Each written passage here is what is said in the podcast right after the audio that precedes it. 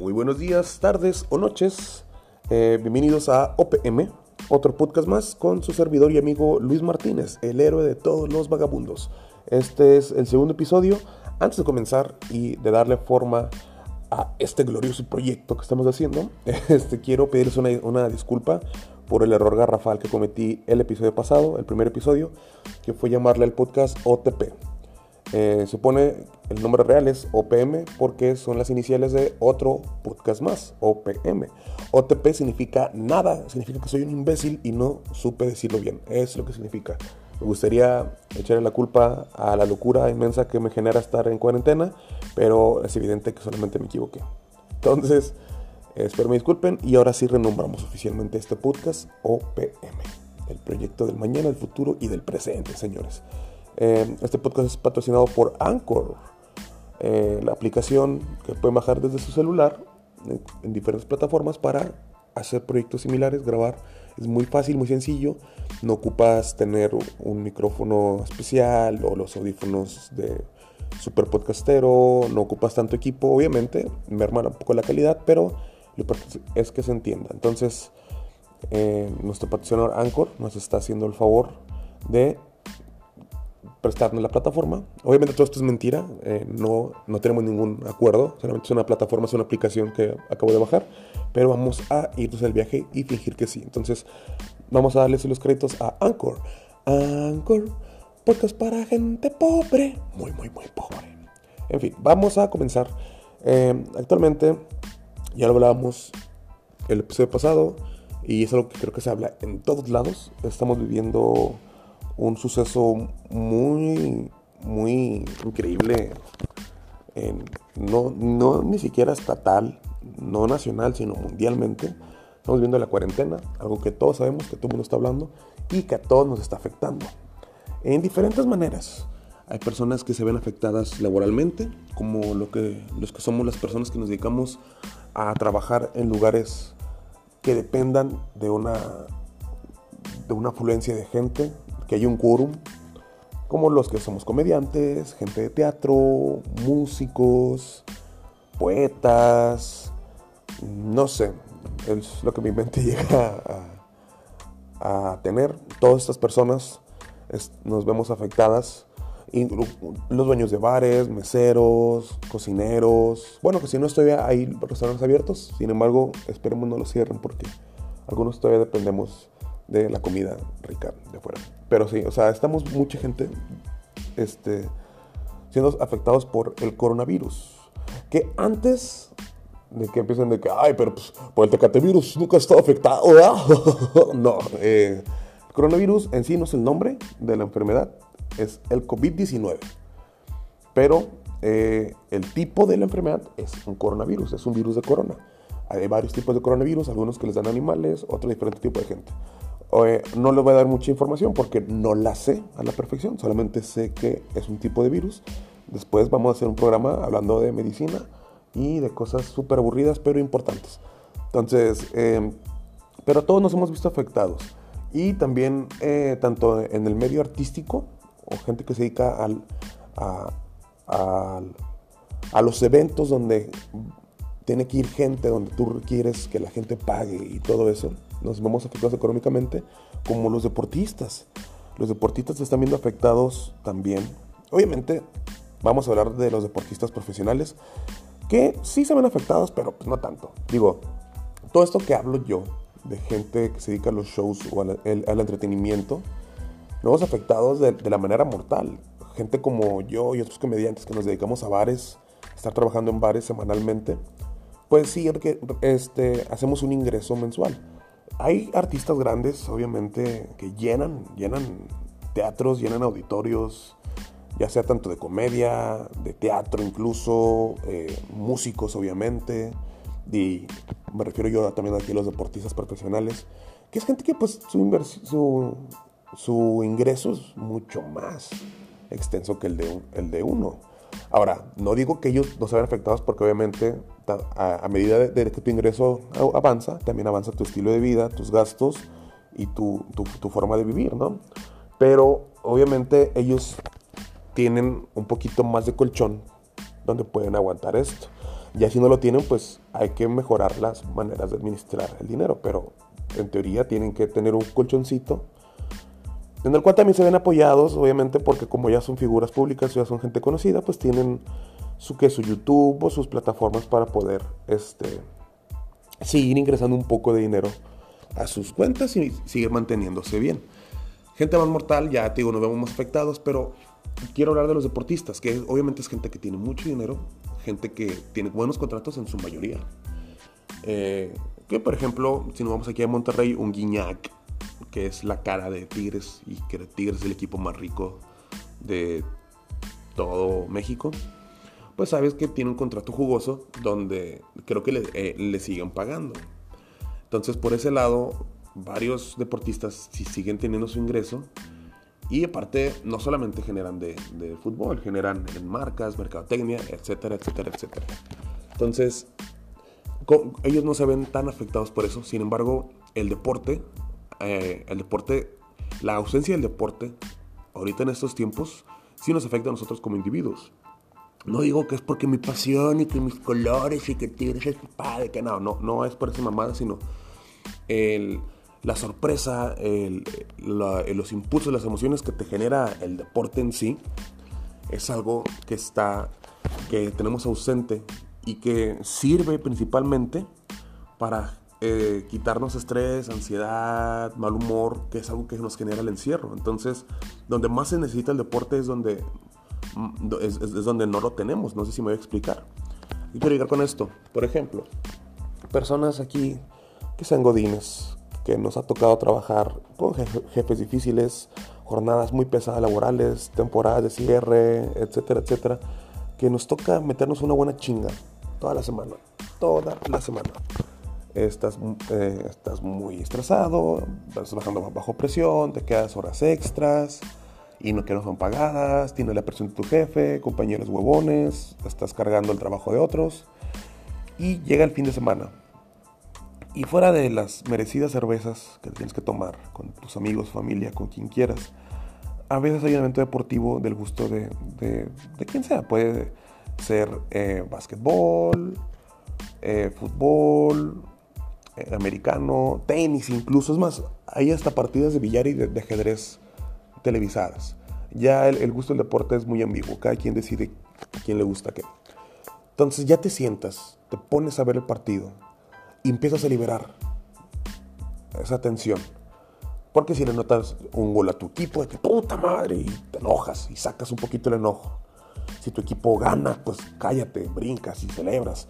Si tu equipo se avienta una jugada única, que no se ve todas las semanas, dices, güey, esto ya me hizo la semana, güey. Ya tengo de qué hablar también, ya tengo, ya tengo un tema de qué hablar, ya tengo con, o sea, con qué socializar. Si eres de esas personas que yo no comparto eh, ese estilo de vida, de esas personas que apenas ganan el equipo de que ya, ya ganó papá y que los rayados tienen una su madre, o los tigres no valen verga, y pues, ah, ok, ya es tu decisión, pero también te ayuda a liberar ese tipo de, energía, Porque ya con eso liberaste mucha tensión. Tu cuerpo se relajó. Ya te dio como que una carga para poder seguir chingándole la, semana que viene. Y eso es una manera que el deporte te, da. Es, es, lo bonito que te da el deporte. Te, deja liberar emociones. ¿Y por qué digo? Pero el deporte tiene que ser este, en, vivo, tiene que ser en directo. ¿Por qué lo digo? Porque lo importante del deporte, como de cualquier tipo de, entretenimiento, lo que entretiene a la gente es la sorpresa. Sea lo que sea, ya sea hasta en un libro, pero es la sorpresa, el saber qué va a pasar, saber cómo va a terminar, que te sorprenda la trama, que te sorprenda el juego, que te sorprenda el jugador, que te sorprenda el marcador, que te sorprenda algo, es lo que te genera una emoción. Si, si te sorprende para mal, pues te enojas y, echas madres y le pegas a tu familia. No, no es cierto, o sea, pero haces cosas que, o sea, ya, te, hizo sacar algo. Si la emoción es para buena, si la sorpresa es para bien, pues cállate, brincas, besas a tu esposa, celebras con los amigos, abrazas a la gente. Entonces, ahorita estamos privados de todo eso. Eh, obviamente todos los deportes han cancelado, eh, han cancelado actividades. Aquí en México la Liga Mexicana canceló actividades. No hay, no hay nada contenido. Este, de la Liga Mexicana. Puedes ver partidos repetidos, pero pues No es lo mismo. Igual la NBA eh, han, perdido, han perdido mucho. O sea, quitaron la temporada y NBA es de las ligas que más generan dinero en el mundo. Son ligas tanto de, de mucho dinero que generan en pay-per-views, en partidos, como también es de las más conocidas por siempre tener, eh, ser de estos puntos fuertes de, de la socialité, no sé cómo decirlo, siempre ves artistas, actores, gente muy famosa de Hollywood en la primera fila de los eventos, es muy normal que lo veas. Digo, pueden asistir a, otros lugares, pero como el, el, espacio es más cerrado, y creo que le da un poquito más de clase a la NBA, teniendo ahí artistas, entonces creo que incluso los boletos deben, por esas zonas deben estar más caros porque también es, es parte de la experiencia. Tanto ver el partido es muy de cerca con los jugadores, o sea, no es como en el fútbol que hay gradas y gradas de separación del campo y que porque nunca falta el pinche inadaptado que se quiere brincar a pegarle a un jugador. Es parecido. Entonces, eh, eh, es parecido con, digo, con el americano, el béisbol incluso. Aquí la NBA es un lugar, es muy cercano, donde los jugadores están muy cerca de la gente y siempre hay artistas y gente de gran renombre viviendo la experiencia contigo en vivo, lo cual digo, enriquece más todo el folclore del juego. Y también la cancelaron, la cancelaron. NBA, eh, NFL, dicen los altos mandos de la NFL que ellos pronostican sacar la temporada a tiempo. O sea, la temporada de la NFL empieza en agosto y ellos ya confían que para ese entonces ya va a estar esto más tranquilo, donde ya van a poder empezar con partidos en estadios a, a puerta abierta y llenos y pues viviendo como si no hubiera pasado nada fin de cuentas NFL creo que es la que se ve menos afectada porque les tocó justamente que esto explotara poco después del Super Bowl, donde ellos cierran actividades. Creo que, lo que los eventos que les afecta a la NFL es el draft, pero pues fácilmente lo pueden hacer a puerta cerrada. O sea, es un evento fuerte donde va gente y todo, pero eso no es tan relevante como su músculo principal que es la, que es la temporada. Entonces el draft lo pueden hacer a puerta cerrada y las, vistas, o sea, lo pueden transmitir y va a seguir generándoles dinero. Ellos son los que ahorita tienen un colchoncito más, más a gusto, porque sus actividades no requieren ya de gente y pueden, aparte, NFL tiene su canal, tiene su, su, tiene gente que hace contenido, a mí en lo personal, como fanático de la NFL, me gusta, que hacen entrevistas a jugadores, el top 10, eh, dinámicas donde los jugadores opinan sobre el juego y dan su opinión como jugador y cómo lo viven. Y ahí se ve la inteligencia y, lo mucho que saben y el colmillo que tienen sobre el deporte. Con la NBA supongo que también. Sin embargo, a la NBA ellos sí se ven afectados porque les tocó acabar la temporada mucho antes y mucho dinero se, se pierde. Em, la NBA creo que, y pues te digo, la gente puede, puedes ver partidos repetidos, puedes ver los highlights de, de, una, de un juego, las mejores jugadas, las mejores anotaciones, lo que quieras, pero a pesar de que sí te genera emoción, no es lo mismo, no es lo mismo que les digo que vivir la sorpresa del partido, en crudo. Entonces la NBA está pensando en un proyecto eh, que van a sacar para que los deportistas compitan en cuarentena, que se llama Horse, Horse. Es la abreviación de no sé qué, pero se llama Horse. H-O-R-S-E. Y va a ser como un tipo, creo que se llamaba el juego del horcado. Eh, cada, aquí se supone que la temática del juego es cada quien va a lanzar un balón al, al a cada quien va a tratar de encestar una bola. Supongo que va a ser desde sus propias casas, o sea, se va a transmitir de que en la casa de tal jugador va a estar lanzando, iba a decir de Kobe Bryant, pero ya se murió. Este, eh, en la casa de tal jugador va a estar lanzando los balones y en la casa de otro igual, donde van a estar siendo checados, van a creo que tener un formato de mismo estilo de grabación para evitar todo tipo de trampas.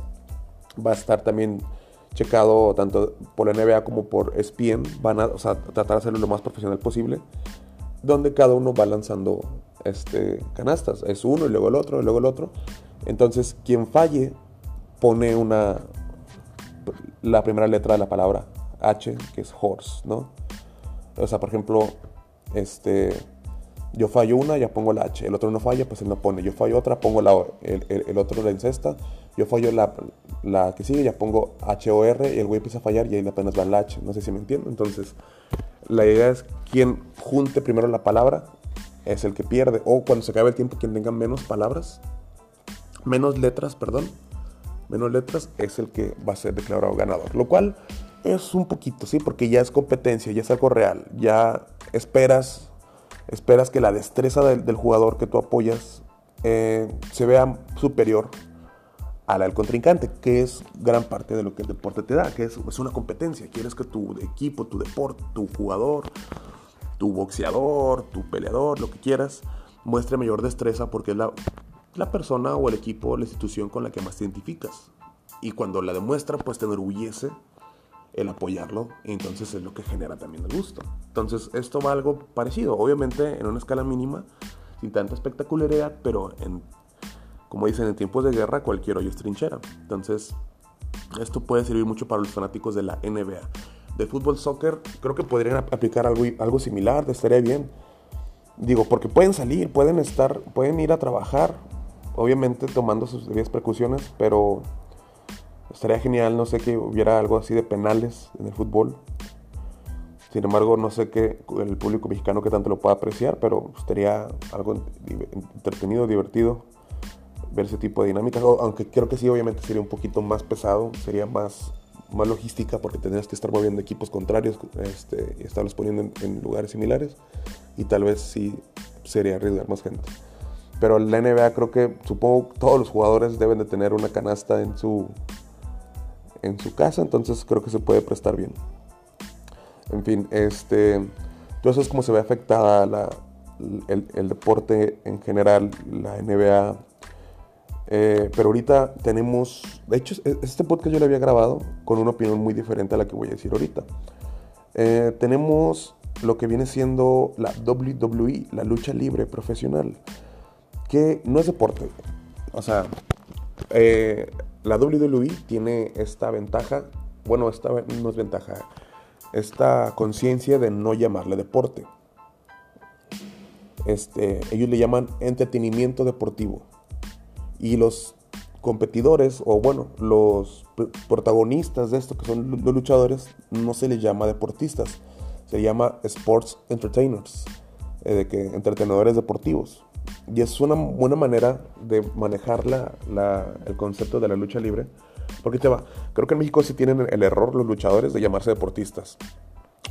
Por falta de cultura o por orgullo de decir yo también soy deportista, que pues sí, o sea, no es que no, no puedas, que no estés en condiciones, solamente no eres un deportista porque no te riges, o por lo menos puedes ser deportista, puedes ser una persona atlética y todo, pero lo que, lo que es la lucha libre no es un deporte por más que me lo quieran discutir, no es un deporte, señores, porque no se rige bajo los términos de un deporte, que es no hay no es una competencia real.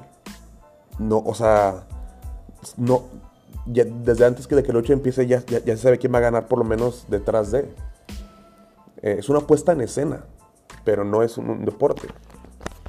No hay marcadores que definan, no hay puntos que se hagan, no hay jueces, o sea, el referee que está es más como un orquestador, es una persona que está cuidando y que está llevando el flujo de la pelea, pero no es un güey que cuide en sí las reglas del deporte porque no tiene reglas en sí. Que sí es la cuenta de 3, 1, 2, 3, pero es una regla que va cambiando de estipulación, es una regla que también cambia dependiendo la trama, la historia que se siga. O sea, si el luchador es tramposo, la regla no cuenta. No, no tienes... Y aparte, eh, algo principal, el éxito de un deportista o de un competidor no depende de su destreza física, no depende de que sea mejor que los demás, no depende de lo mucho que se esfuerza, sino depende de un guion. Depende de cómo conecta con la gente y es el que crece.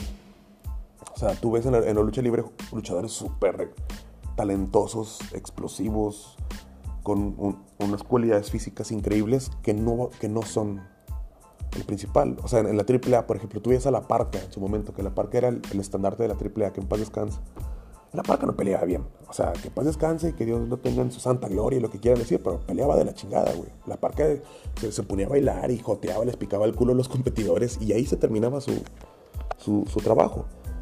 A diferencia de güeyes que tienen que hacer cinco piruetas y tienen que saltar de la tercera cuerda y hacer proezas físicas bien cabronas. Pero pues a diferencia de la parca, no conectaban igual con la gente. Y con eso ya, o no eran del agrado, el personaje no era del agrado tanto de la directiva para impulsarlos al plano estelar. Entonces, ahí se chingaba. Entonces, por eso no es un deporte, es, es un entretenimiento deportivo. Y sí, los competidores pueden ser deportistas, pueden ser atletas, gente que tiene una condición física y que puede hacer cosas que no cualquiera lo hace. Claro que sí, eso siempre se les va a dar y se les va a respetar, pero no compiten en un deporte. Sin embargo, al igual que, como por eso decía ahorita, al igual que la gente que está en el medio, en el medio artístico también se ven afectados porque su trabajo a fin de cuentas depende de dar entretenimiento en, vivo al público. Y eso es lo que ya se está cancelando. Ya no hay eventos en vivo de lucha libre, por lo menos que yo sepa.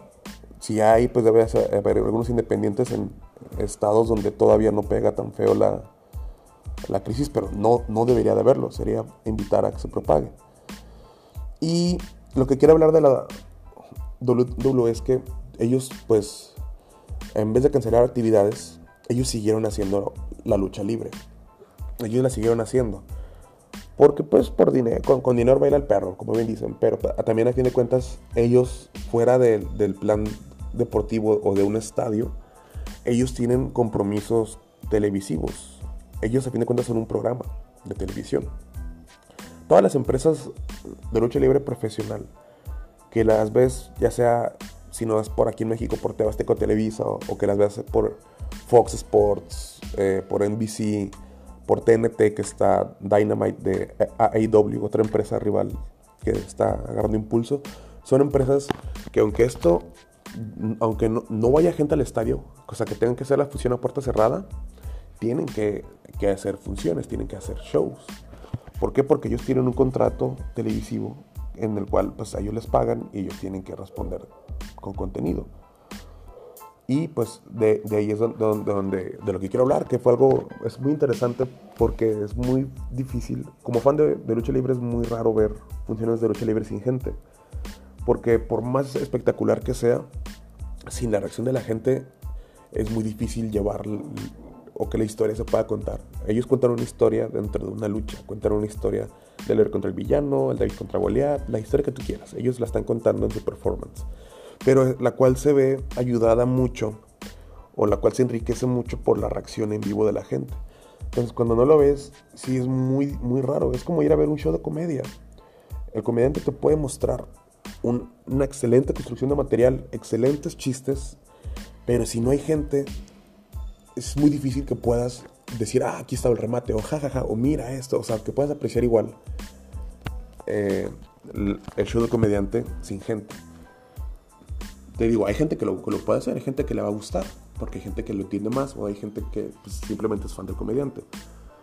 Pero hay gente que no, que si ocupas un poquito la retro del público, ocupas las risas, y por eso, por eso siempre se dice que un show en vivo se disfruta más que verlos en YouTube. Es igual con la lucha. Pero con, con la lucha sí depende, creo que se depende un poquito más, porque si se ven, o sea, son te cuentan una historia ficticia y heroica, ¿no? Son héroes. Siempre está, por ejemplo, un John Cena que es el héroe americano luchando contra el villano, quien tú quieras. Siempre están estos clichés en la WWE del villano antiamericano, que es un ruso, que su jale decir de que me caga América, de que me caga Estados Unidos, de que vato vives ahí, güey. O sea, es muy poco real. De que váyanse la verga y pisa la bandera y todo. Y siempre tiene que llegar el héroe John Cena o Roman Reigns, otro luchador actual decirle, hey, vete a la verga y América y la gente, hey, ya pelea, ¿no? Pero a fin de cuentas es, parte de la historia que cuentan y requieren la, la reacción del público. Entonces, ahorita se, están haciendo estos eventos, lo cual se entiende, porque son eventos que se tienen que estar haciendo porque tienen un contrato con televisión. Asimismo lo hace AEW en TNT, siguen haciendo sus eventos. Aunque AEW, fíjate, al principio lo empezó a hacer muy bien, a mí me gustó, que no tienen gente, pero lo que tienen era invitar a los luchadores alrededor del ring para darle, quieras o no, esa bulla y que reaccionen y que se vean más en vivo. Y estuvo muy padre, solamente que creo que ya no lo pueden meter porque si la idea es que no estén tan, tan pegados. Porque según esto los sitios tienen que ser de menos de 50 personas. Entonces ya con la pura producción y los luchadores y el equipo médico y todo lo que tengas ahí, ya las juntas. Pero también la idea es que tengan que estar separados. Entonces no los puedes tener tan juntos. Entonces, eso fue una de las cosas por las que dejaron de hacerlo. Sin embargo, buscan la manera de estarlo modificando. La W en, su caso lo hicieron muy chilo de que, ah, pues no hay gente, sal. Y se ve muy raro porque salen los luchadores de que volteando para todos lados como si estuviera lleno. Y, o sea, fue creo que manejado de una manera muy huevona al principio. Las luchas de que salían y de que haz lo mismo que hace siempre, solamente que no va a haber gente. Y pues obviamente se ve mucho más falso y se ve mucho más triste que cuando, que cuando el luchador ya por lo menos te vende que sabe que no hay gente y trata de, de irse dirigido hacia la cámara, ¿no? En fin, eh, por, por, ese lado se entiende, ¿no? Estaban haciendo estos eventos a puerta cerrada. Pero lo que era mi queja con la W es que la W está en vísperas de... Bueno, ya, ya pasó, se grabó ayer, domingo y sábado. WrestleMania, WrestleMania, perdón, nunca lo puedo pronunciar bien. Aparte de excitar tartamudo, tengo mal inglés. WrestleMania. WrestleMania o WrestlingMania, no sé. Es el evento principal de la WWE, es el evento más grande de todos los tiempos de ellos, es un evento anual. Es, es como decir que es el Super Bowl de ellos, es su Super Bowl. Todas las historias, la, la, WWE tiene, tiempo, tiene años haciendo historias y ellos nunca, nunca frenan, nunca tienen un, un cese de temporada, nunca tienen un descanso. Todos los lunes hay programa semanal, todos los viernes hay programa semanal, tienen dos programas a la semana y es todos los lunes y todos los viernes, todo el tiempo. Entonces, ellos de una u otra manera, eh, este WrestleMania es como el, fin de temporada. Cierran varios ángulos, va, varias historias, varios personajes y al siguiente lunes empiezan a comenzar nuevos, varios personajes se reinventan, algunos toman un descanso, pero sin embargo el show sigue, el show debe continuar. Entonces, el, el, el, nivel de epicidad de este evento es muy grande para los fanáticos de lucha libre. Porque no solamente lo vive la W, sino lo viven todas las empresas independientes. Todas las empresas que no son WWE viven el, el fenómeno de ese evento. Se le llama el WrestleMania Weekend o la semana de, de WrestleMania o el fin de semana de, de WrestleMania. Donde, como regularmente son los domingos, por ejemplo, este iba a ser en Tampa, Tampa, Florida. Entonces, en Tampa la gente empieza a llegar para ese evento desde el martes, miércoles a la ciudad. Y los shows independientes se van todos a Tampa y empiezan a hacer shows eh, en base a WrestleMania Weekend. Y como la gente ya está ahí y van con dinero para gastar, pues esos shows se llenan y son un, son un, un ingreso muy fuerte. O sea, WrestleMania no solamente es un ingreso fuerte para la W, sino para la, la, lucha libre en general. Por lo menos la lucha libre americana y todos los, los empresas independientes. Pero decidieron estos cabrones eh, y este, seguirlo haciendo. O sea, a lo que me refiero es, tienes un evento de tal esta magnitud donde se enriquece mucho por la gran afluencia de gente. ¿Por qué te va? Un show normal de Raw, que son los lunes o SmackDown, son eventos de 9 mil, 10 mil personas que llenan en un. A veces meten más, meten 15 mil. Un, un pay-per-view normal buscan siempre superar arriba de las 30 mil, 40 mil personas. Pero WrestleMania es un evento que se caracteriza porque está hasta la madre de gente. O sea, son más de 80 mil personas. Mínimo son 80 mil personas por este WrestleMania. Entonces estás hablando de un puta zamadral de gente que por eso obviamente fue cancelado. Y fíjate, güey, es curioso. Vincent Kennedy McMahon, el dueño de la WWE, que los que han visto la lucha libre lo conocen por ser el señor McMahon, este güey que siempre peleaba contra DX, que era el jefe mamón de ah, pinches perros, y siempre salía de que estás despedido. Ese güey es el dueño de la W, eh, tanto en, el show como en la vida real. Y este güey se le conoce por ser una de las mentes más creativas en el mundo de la lucha libre también por ser uno de los hijos de puta más grandes. O sea, este cabrón le valía mal el coronavirus. Este güey quería hacer el show en vivo a huevo. O sea, el güey nunca quiso cancelar. Le metieron presión por varios lados de que cancela. Y dijo, no, el show se va a hacer y vamos a meter 80 mil personas y la chingada. Hasta que el gobierno de Tampa le dijo, oye, puñetas, ¿me cancelas o sea, o cancelas tú o te cancelo yo, pero el show no se va a hacer. Y este güey ahí como dicen, en tiempos de crisis conoces a las, personas y este güey, en, solamente por sacar dinero, prostituyó su evento y lo decidió hacer a puerta cerrada. WrestleMania, un evento que se conoce por ser épico, por ahí coronaron nuevas estrellas, las estrellas en ascenso, ahí ganan su primer campeonato a veces, se hacen las estrellas del mañana. John Cena se hizo campeón mundial por primera vez en WrestleMania y de ahí su carrera fue para arriba porque fue tan épico, o sea, entonces todo eso lo sacrifica solamente por sacar dinero en pay-per-view, por no perderle tanto. Y decidió hacer el evento. Yo la verdad, la persona del evento estuvo medio pedorro. Tuvo dos, tres luchas buenas. Pero pues sin gente y sin la epicidad, o sea, es un evento más. Son dos güeyes estándose en la madre en un ring. No tiene nada de épico. Porque ahí de repente veías a Triple H, uno de los luchadores principales, entrar con chingo de pirotecnia y con una moto y con Motorhead tocando una canción cuando vivía Lemmy. O sea, hacía un pinche show enorme. Porque no solamente era, era, era hasta la lucha, sino todo el performance que te vende el, evento. Toda la epicidad, como digo. Y todo eso lo mandaron a la verga. Por. Ah, bueno, perdón. Eh, trataba de no decir verga en el podcast, pero bueno, ya lo dije dos veces. Todo eso lo mandaron a la verga, tres. Este, por quererle dar esta.